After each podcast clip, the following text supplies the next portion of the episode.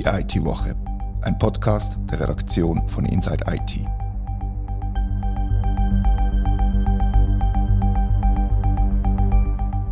Herzlich willkommen zur IT-Woche. Es ist noch gar nicht lange her, da haben wir in unserem Event Cloud und Behörden eben genau das thematisiert. Dürfen Behörden mit ihren Daten in die Cloud und wenn ja, mit welchen? Aus aktuellem Anlass nehmen wir das Thema heute wieder auf. Mein Name ist Rita Vogt und bei mir im Podcaststudio ist Katharina Jochum. Katharina, was ist der aktuelle Anlass, was der Grund ist, um wieder über das Thema zu reden? Ja, diese Woche ist News rausgekommen, dass die Armee als Kollaborationsplattform Microsoft 365 einsetzen wird. 365 im Namen heißt per se schon mal Cloud.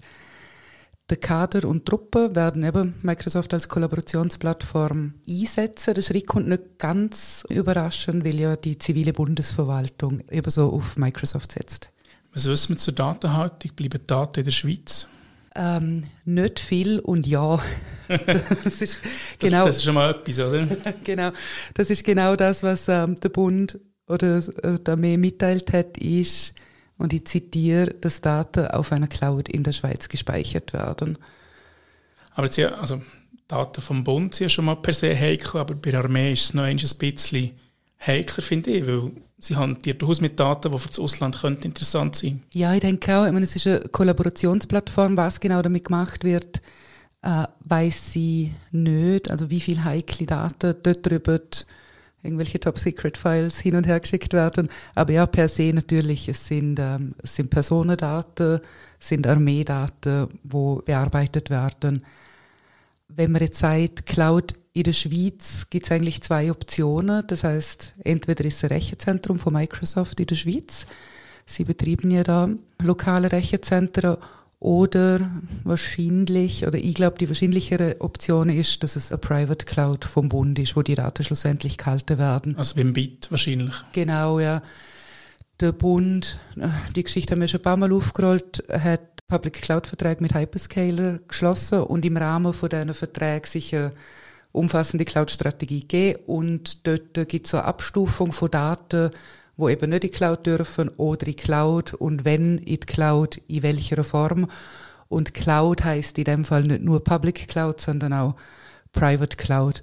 Und Public Cloud kann auch heißen, ja, Hyperscaler, aber Datenhaltung in der Schweiz. Also es gibt da eine Handvoll Abstufungen und ich nehme an, das wird jetzt auch bei der Armee so zum Tragen kommen. Es gibt ja aber immer, wenn man über Public Cloud redet, oder zumindest über Cloud, wo eine Hyperscale beteiligt ist, gibt es Datenschutzbedenken. Und die gibt es meines Erachtens zu Recht. Und jetzt wollen die Hyperscaler, also AWS und Microsoft und, und Google und wie sie alle heißen, diesen Datenschutzbedenken entgegenschaffen, respektive auf Vertrauenswürdigkeit setzen. Eigentlich, wie machen sie das? Ja, es gibt da ganz unterschiedliche Ansätze. Ähm, auch von den verschiedenen Anbietern ähnliche Ansätze, wo es jetzt die letzten zwei, drei Jahre, würde ich sagen, nationalisiert worden sind. Eben eins haben wir schon angesprochen, das sind die lokalen Rechenzentren.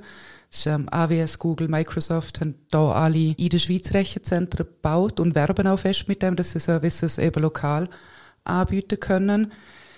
Dann kann man das Ganze ein bisschen grösser fassen und in die dedizierten Regionen, da hat es jetzt kürzlich eine Ankündigung von Amazon, von AWS gegeben, von der, von einer europäischen souveränen Cloud, wo sie garantieren, dass Datenhaltung in der EU bleibt und die RZ-Infrastruktur auch von der restlichen AWS globalen Infrastruktur abgeschnitten ist.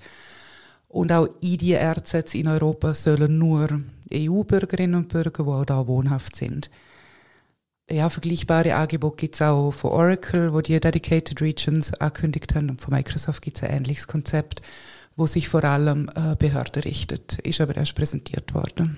Und das, also, das ist ja so wie ein autarkes RZ eine Art und es soll die Bedingungen von der DSGVO erfüllen, habe ich gehört. Ist das so? Ja, genau. Wenn es darum geht, eben gewisse mal auch sensible Personendaten, wo halt die EU nicht verloren dürfen, da können jetzt Hyperscaler oder versuchen Hyperscaler Angebote zu schaffen, wo die Anforderungen erfüllt.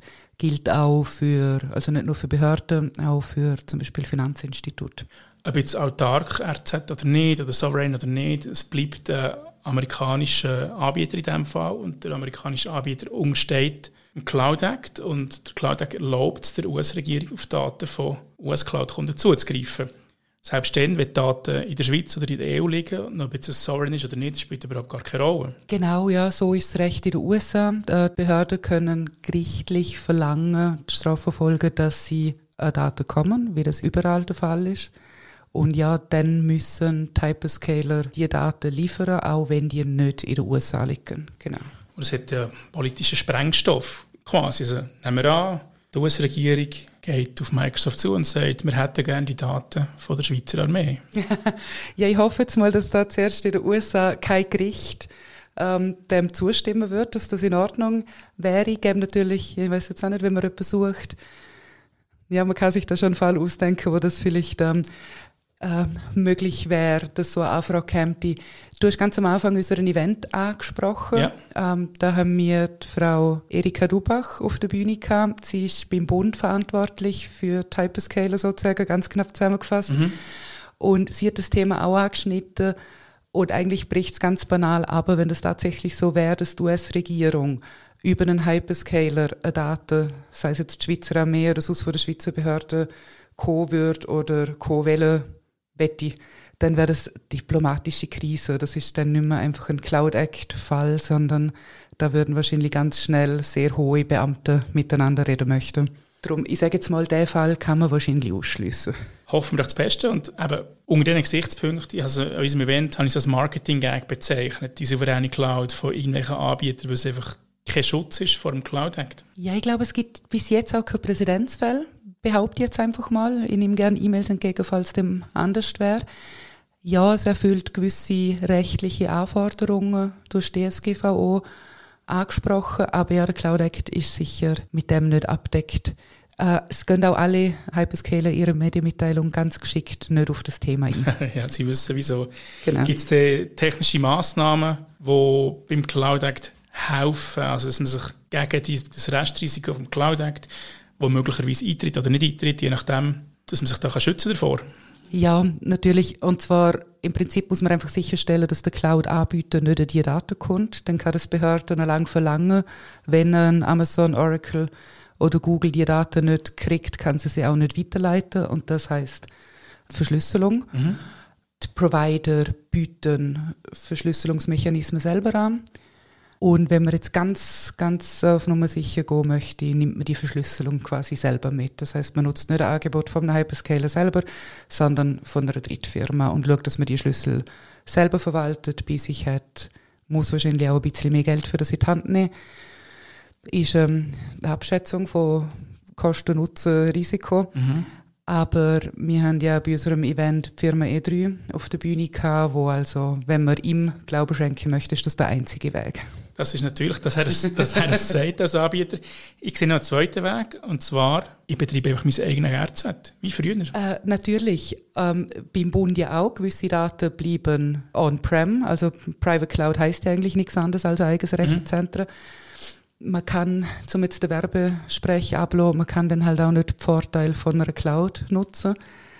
Was jetzt, wenn wir zurück zum Bund gehen, die erste Behörde oder die einzige bis jetzt, wo im Hyperscaler sind, das sind ähm, Meteo Schweiz und Swiss Topo mit ihrem Modell, wo eh öffentlich sind, Open Data, wo halt sehr viel berechnet wird, sehr viel analysiert wird, wo viel Rechenpower gefragt ist. Das macht der Cloud einfacher. Aber ja, man kann sich natürlich sind Rechenzentren wie vor zehn Jahren selber bauen und alle fünf Jahre das grosse Modernisierungsprojekt starten. Jetzt gibt es wahrscheinlich auch ein bisschen modernere Angebote, die dem entgegenkommen, wo man das wie schlüsselfertig einstellen kann und was vielleicht sogar noch gemanagt wird? Äh, ja, es gibt ganz unterschiedliche Angebote. Das sind einmal die ganzen Hardware-as-a-Service-Angebote. Bei Dell ist das Apex, bei HPE ScreenLake. Man kauft sich die Hardware im Service, das heißt, es fallen anders als im eigenen Rechenzentrum die großen Investitionskosten weg. Lifecycle Management wird einfacher, aber man muss sich bis zu einem gewissen Grad noch ein bisschen selber zusammenbasteln. Also Schmieden ist eigentlich ein anderes Wort für das. Ja, auf eine Art, ja, ja, genau, as a Service, ja, Hardware as a Service. Ähm, ein anderes Modell, ihr mit Avalok äh, geschwätzt, ein Bankensoftwarehersteller in der Schweiz, eben, sie haben Kundendaten, also Finanzdaten unter sich, müssen sehr gut auf die aufpassen. Und die nutzen ein Oracle-Angebot, das jetzt erstmalig in der Schweiz in Einsatz kommt. Das ist die Dedicated Region Clouded Customer. heißt nichts anderes, wie du gesagt hast, quasi ein schlüsselfertiges RZ, wo man sich in seine eigenen Räumlichkeiten einstellt. Es ist eine Region von Oracle, also die bauen das auf, wie sie es sonst auch machen würden, aber der ganze Betrieb und der Haustürschlüssel, wenn man so will, ist bei Avalok selber. Hat den Vorteil, ich sollte nicht Vorteil sagen, wenn ich von Anbietern schwätze, aber es ist ein Cloud-Produkt, das heißt, man kriegt Zugang auf all die standardisierten Services, die man in der Cloud nutzen möchte und kann aber gleichzeitig eben bleibt Kontrolle und auch zum Beispiel die Überwachung von der Cloud bei, bei Avalok selber. Also so wie das Beste aus zwei Welten kann man, kann man vielleicht sagen, oder? So hat es zumindest stöhnt. Ich habe mit ja. dem Infrastrukturchef von Avalok geschwätzt, der war hellauf begeistert, gewesen, weil er eben gesagt hat, der Weg in Public Cloud geht noch nicht oder nicht für Finanzinstitut. Absolut unsicher, auch wegen dem Cloud Act. Da wären wir wieder bei Daten von Schweizer Kundinnen und so. Aber auf der anderen Seite, um sich das halt alles selber zusammenbauen, hat man dann irgendwie mit 10, 15 verschiedenen Herstellern zum tun, was alles wieder komplizierter macht und aufwendiger. Und wenn wir jetzt trotzdem noch zu meiner, zu meiner Eingangsfrage, die ich im Intro gesagt habe, zurückkommen, ganz einfach gefragt, dürfen Behörden in die Cloud?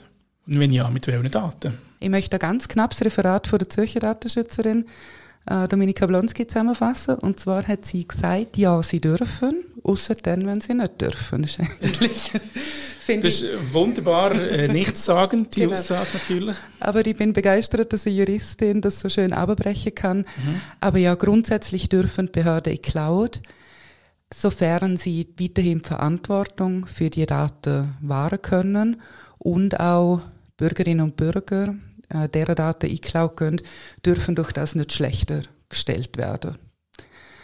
Das heißt also, Behörde muss ihre Sorgfaltspflicht weiterhin ähm, wahren können und auch datenschutzrechtliche Verantwortung bleibt bei der Behörde. Da dazu gehört zum Beispiel auch, dass bei einem Cloud-Provider Daten nicht anders oder mehr bearbeitet würden, als, als das Behörde machen würde. Das finde ich eine zentrale Aussage, dass jede Behörde die Verantwortung selber muss übernehmen muss. Ich bin nicht ganz sicher, ob das allen bewusst ist, die da fröhlich bei Microsoft unterschreiben. Ja, vielleicht ist das tatsächlich so. Man hört ja noch häufig, und das stimmt bis zu einem gewissen Grad sicher, wenn man jetzt irgendwie, eben, nein, bleibt man bei Microsoft als Kollaborationsplattform und Dokumentenmanagement und E-Mail verwendet. Die Sachen sind dort zum Teil sicher besser geschützt und Backups laufen regelmäßiger, als das vielleicht in irgendeinem kleinen Amt wäre.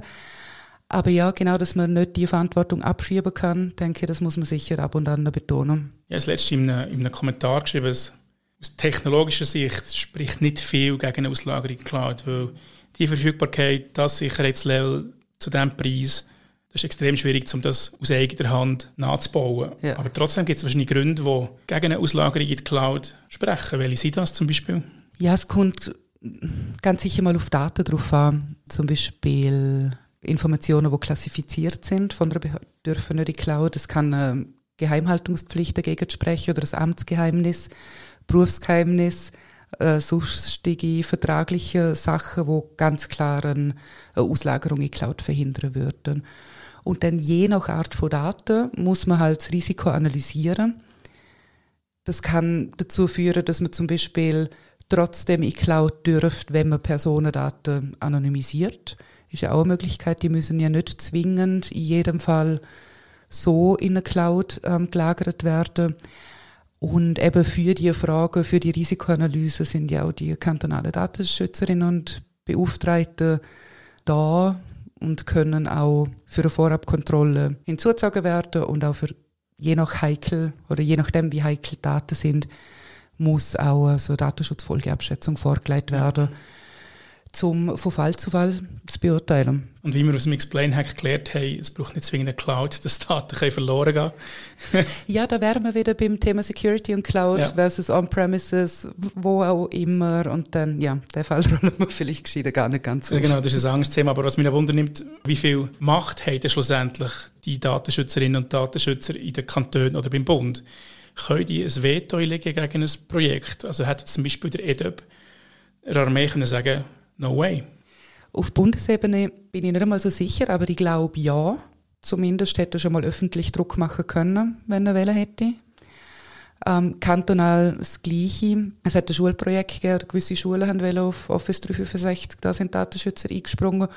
Und wenn ich mich richtig erinnere, ähm, hat es uns auch Dominika Blonski so in unserem Event gesagt, dass gerade wenn eben keine so Vorabkontrolle gemacht worden sind, sprich wenn ihre Projekte nicht vorgelegt worden sind, dass sie dann halt im Nachhinein quasi noch reingrätscht.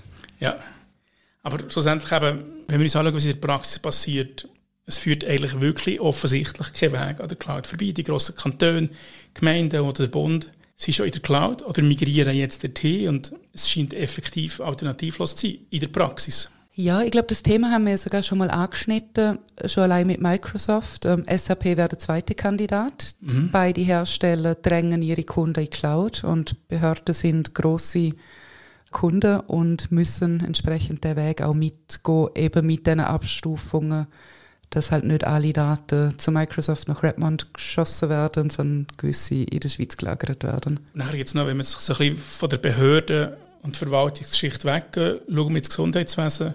Amerikanischer Anbieter von einem Klinikinformationssystem, die Firma Epic, ist auf dem Vormarsch. Sie hat jetzt kürzlich wieder einen Zuschlag gewonnen vom Kinderspital Zürich, obwohl sie der teuerste Anbieter waren von denen, die sich darum beworben haben, um den, um den Auftrag.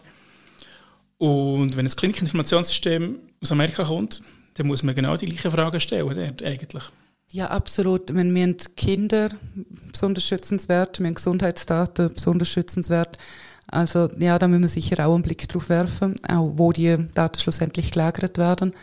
Genauso wie bei der Behörde wird im, im Gesundheitswesen das wahrscheinlich immer mehr auch kommen. Wir wissen einfach ein bisschen weniger davon, weil Behörden halt öffentlich kommunizieren müssen in gewissen Fällen. Aber das ist sicher ein Thema, das uns auch noch mehrere Jahre beschäftigen wird, nehme ich jetzt mal an. Da kann ich davon aus, wir bleiben dran. Ihr könnt alles nachlesen auf insideit.ch und danke dir für die Diskussion, Katharina. Und danke euch fürs Zuhören, liebe Hörerinnen und Hörer. Wir freuen uns über Feedback an redaktion.inside-it.ch.